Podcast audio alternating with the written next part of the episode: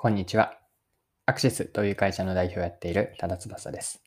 今回は自社の強みとか弱みの分析、それと競合分析の方法について見ていきます。でこの内容からわかることは、最初に分析で大事なのは目的であるという話を踏まえて、そもそも強みとは何かについて一緒に考えていきます。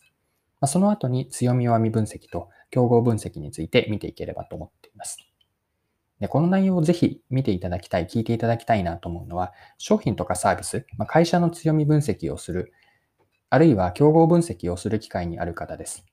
まあ、上司に分析をしてしてと言われたものの、では具体的に何をしていいかわからないなと思っている方には、お役に立てればと思っています。また強み、強み弱み分析や競合分析の方法を知りたいと思った方にも何か参考になれば嬉しいです。最初にこう前提としてなんですけれども、分析と目的についてです。でこれは強み弱み分析に限らずなんですけれども、分析で大事なのは目的を明確にすることです。分析とはあくまで目的達成のための手段なので、目的があってのものなんですね。目的が曖昧な状態で分析に入らずに、分析を進めるうちに目的への意識が薄れないように注意しましょう。で目的をしっかりと設定し、何のために分析をするのか、分析結果や得られた示唆を何に使うのかというネクストステップ、後工程ですね。これを明確にするといいです。で以上のように目的設定がまず分析では大事です。はい。では、えっと、強み分、弱み分析に入っていくんですが、まずそもそも強みとは何かについて考えてみましょう。で、改めて強みとは何かを考えてみると、大きく2つに分けて整理するといいです。一つ目がお客さんから見えて体験できるものなんですね。具体的には提供価値とかお客さんが得るベネフィット、これらを、えっと、強みと見る。これが一つ目の強みの分解です。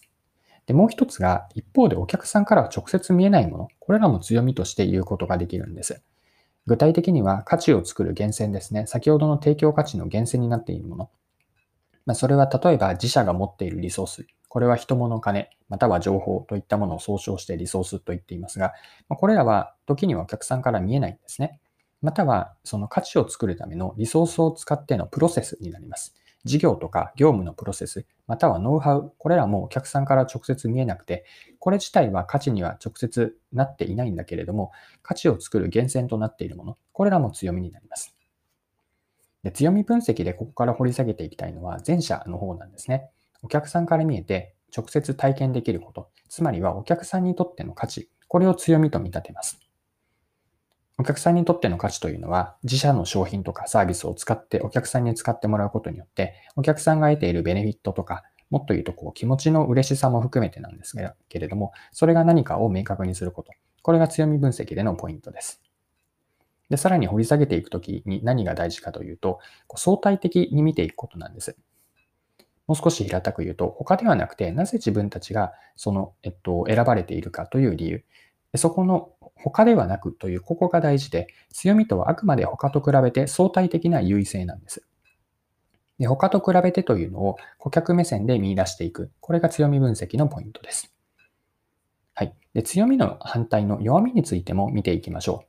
弱みとは何かなんですが、強みとは逆のことで、すなわち自分たちではなく、他の人、他者が選ばれる理由なんですね。で、ここでもう少し掘り下げたいんですが、他者に負けていて、かつそれによって選ばれなくなっている要因が弱みなんです。で、もし他者に劣っていたとしても、客観的事実として劣っていたとしても、お客さんがそれを気にしていなくて選ばれない理由になっていなければ、弱みと見なくても良いんです。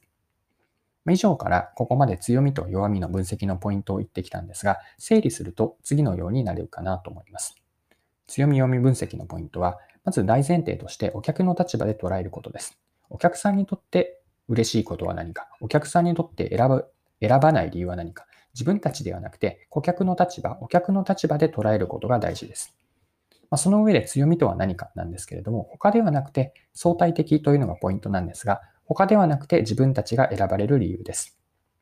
で一方で弱みとは何かというと、その弱みというのは選ばれなくなる要因なんです。あるいは価値を下げてしまうもの。これらを弱みとみなして、お客さんの立場で自分たちの商品、サービス、あるいは会社自体の選ばれる理由、選ばれない理由は何か。それがすなわち強みと弱みになります。はい。では次にですね、競合分析についても見ていきましょう。で、ここまでの話と実は繋がってくるんですが、お客さんの立場になっての自分たちの強み、弱み、これは選ぶ理由と選ばれない理由なんですが、これらを分析する中で、おのずと競合は見えてくるんです。でそもそも競合とは何かに立ち返って戻ってみると、言葉にすると、お客さんへの提供価値を争う相手が競合です。でこれをお客さんの立場に、えっと、変えて転換して表現をすると、お客さんの頭の中の選択肢なんですね。この選択肢という考え方をもう少し補足すると、お客さんが問題解決をしたいとか、ま、欲しいとか、買いたいと思った時に、頭の中にはいくつかの選ぶ候補ができるんです。でその中で自分たち以外の残りの全ての選択肢、これが競合に当たるんです。まあ、つまりこう、えっと、頭の中の選択肢が、例えば5つ候補があったとします。まあ、ここではアルファベットで A, B, C, D, E とするんですが、仮に A が自分たちで、残りの B、C、D、E が他の選択肢だとすると、競合というのはこの B から B、C、D、E の4つになって、これらと比べて自分たち A が選ばれるかどうか、こういう観点で競合を設定するんです。で、この考え方のベースにあるのはお客さんの立場、顧客視点なんですね。お客の立場に立っての競合設定なんです。何を言っているかというと、競合かどうかを決めるのはあくまでお客さんなんです。で自分たちが想定するお客さんが、えっと、あ、ごめんなさい。自分たちが想定する競合がお客さんの頭の中に選択肢に入っていなければ、それは競合ではなくて、そういった自分たちよがりの競合設定ではなくて、あくまでえっと自分たちをではなくて、お客さんを起点にしたお客の立場に立っての競合設定。まそれは強みとか弱みの分析にも共通することなんですが、顧客の立場での競合分析というのが、えっと、ここでお伝えしたいポイントです。でそう考えたときに強みとか、まあ、弱みも含めてなんですけれども、強みと競合ってあくまでセットなんですよね。でもう一度強みとはに戻るんですが、強みとはお客さんが選ぶ理由で、それは他と比べての相対的な優位点でした。で、これが意味するのは、比較する対象があって、初めて強みかどうかが見えてくるんです。弱みも同じですよね。で、その競合とは何かというと、お客さんがその価値を得たい、欲しいとか、買いたいと思った時に、自社以外の選択肢なんです。で、選ぶ他の候補、これはすなわち競合なんですけれども、競合が分かれば、じゃあそれと比較して、他社ではなくて自分たちがなぜ選ばれるのか、そして一回きりの選ばれるのではなくて、これからも選ばれ続けるためにはどうすればいいのかを考えて実現させていく。これが強みと競合はセットで捉えるといいという意味合いで、そしてしっかりとアクションにつなげていくことの重要性です。まあ、このように強みと弱みというのはあくまで、えっと、顧客視点で立って、競合設定もお客の立場の考えているとよくて、そして強みと競合セット、競合設定というのはセットで一緒に考えていくといいです。はい、そろそろクロージングです。今回は強み弱み分析と後半では競合分析についても取り上げて見ていきました。最後にまとめとして簡単に振り返っておきましょう。